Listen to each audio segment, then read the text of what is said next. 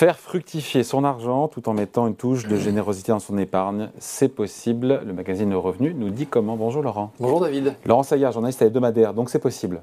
Oui, c'est possible. Alors c'est tout ce qu'on appelle un peu l'épargne solidaire. Oui, En gros, de quoi s'agit-il? Euh, ben, Vous mettez toute une partie, enfin soit la totalité, soit une partie, le plus souvent c'est une partie de votre épargne, dans euh, ce qui va aller financer des projets à forte utilité euh, euh, sociale ou environnementale ou les deux. Et en fait, là ce qui est intéressant, c'est pas tant le, montant que ça représente, c'est à peu près 25 milliards d'euros hein, en, en, encours sous gestion, cet univers de l'épargne solidaire, mais c'est la progression. C'est-à-dire qu'on voit bien que depuis plusieurs années, il y a des fortes progressions. Au dernier recensement, pour les 20, très exactement, c'est 24,5 milliards d'euros, c'était une progression annuelle de 26%. Donc c'est-à-dire qu'il y a de plus en plus de gens qui sont intéressés à cette idée de mettre du sens en fait dans le dans l'investissement qu'ils font euh, de leur épargne. Où est-ce qu'on trouve de l'épargne solidaire? Alors on en trouve euh, finalement euh, parfois de façon inattendue. La, première forme c'est l'épargne réglementée. C'est le, petit frère du le petit frère du livret le, livret de développement durable qui est devenu solidaire depuis 2016. pourquoi? Parce qu'en fait les banques doivent donner 5% du dépôt, enfin donner doivent disons investir 5% du mois alloué à, de, tout ce qui est l'économie sociale et solidaire. Et euh, en fait, euh, c'est euh, donc une première manière de, faire sans le savoir. Donc là, on fait de, l'épargne solidaire sans le savoir. Il y a en fait après une autre possibilité au sein de, toujours de ce livret. Alors pourquoi c'est important? C'est que le, le, LDDS c'est quand même 24,5 millions de détenteurs, c'est quasiment un, adulte sur deux en France, donc c'est quand même important.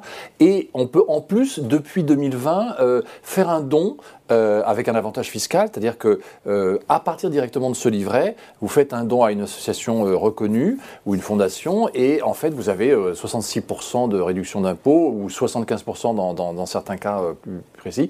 Et il y a même une troisième possibilité en dehors de l'épargne réglementée, c'est de ce qu'on appelle des livrets solidaires. Alors ils sont un peu plus rares à trouver, on les trouve un petit peu dans l'univers des établissements mutualistes. Là c'est un livret classique.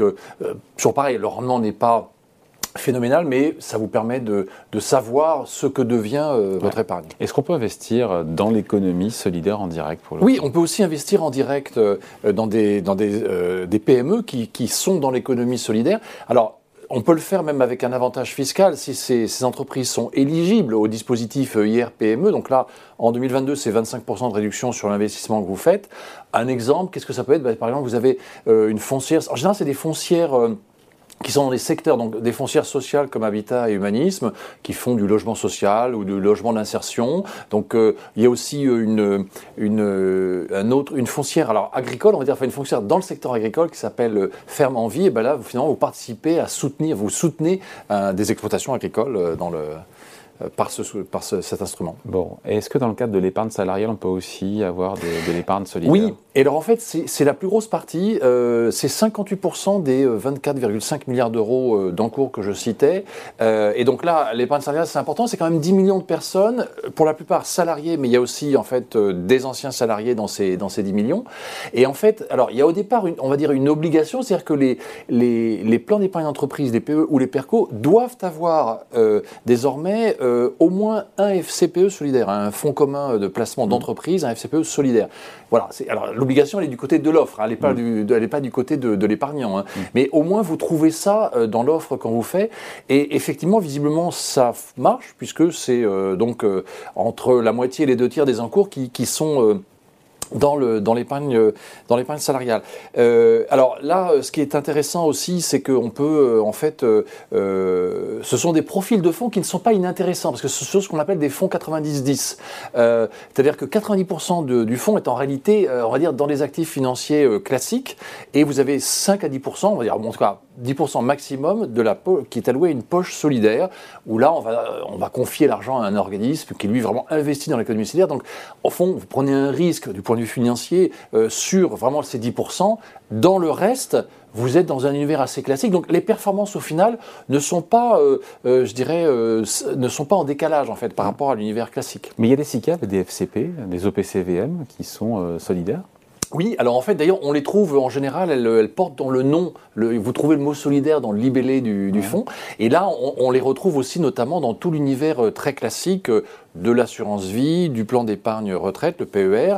Euh, alors là aussi, parce qu'il y a aussi une obligation du côté de l'offre, euh, depuis cette année, il faut qu'il y ait au moins une unité de compte solidaire dans, euh, les, multi, dans, les, dans les supports des contrats multisupports qui sont proposés. Et là, bah, on retrouve... Alors, en gros, on est sur une, un univers, on va dire, d'une grosse centaine de fonds. ce qui est intéressant, c'est qu'en fait, tous ces fonds, donc toujours avec le même fonctionnement, hein, c'est ce qu'on appelle le 90-10, donc en réalité, vous, allez dans l'économie solidaire sur 10% du total. Hein. donc, c'est-à-dire c'est pas non plus, vous mettez pas 100% euh, en risque dans des, dans des projets qui peut-être ne seront pas rentables.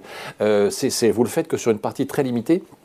Ce qui est intéressant, c'est qu'en France, il y, a un, il y, a un, label pour garantir tout ça qui s'appelle le label Finansol. Alors, il existe depuis longtemps, c'est 1997, donc on a un historique assez sérieux.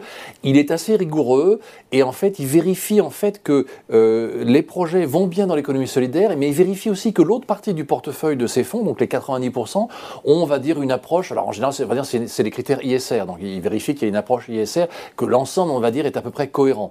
Et donc, euh, c'est intéressant parce que dans tous les exemples que je vous ai cités, euh, sur cette partie des fonds, vous avez un, label qui quand même est assez, euh, voilà, qui est une garantie et qui peut rassurer l'épargnant. Il est fait pour que l'épargnant fasse bien la différence entre un, fonds solidaire et puis euh, un fonds classique. Voilà, avant de se quitter, on regarde la, la couverture, la une oui, alors cette semaine, euh, on, du revenu. on, fait notre banc d'essai annuel sur les, 40 sociétés du, euh, du CAC 40 et, la façon dont elles traitent leurs actionnaires individuels, euh, le grand public, donc par toutes les formes possibles hein, de, relations avec leurs actionnaires individuels.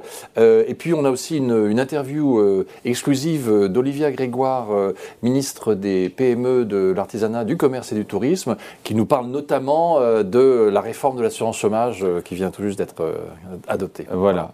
Et qui sucre de 25% la durée des allocations pour et les qui, alors, Voilà, alors elle, elle euh, a une perception disons, plus positive, c'est-à-dire qu'elle pense que ça va euh, contribuer à enfin, encourager l'emploi. Et, mm. Mais l'un n'empêche pas l'autre. Voilà, c'est tout. C'est le verre d'eau à moitié vide et à moitié plein. Merci Laurent. Salut. Merci David.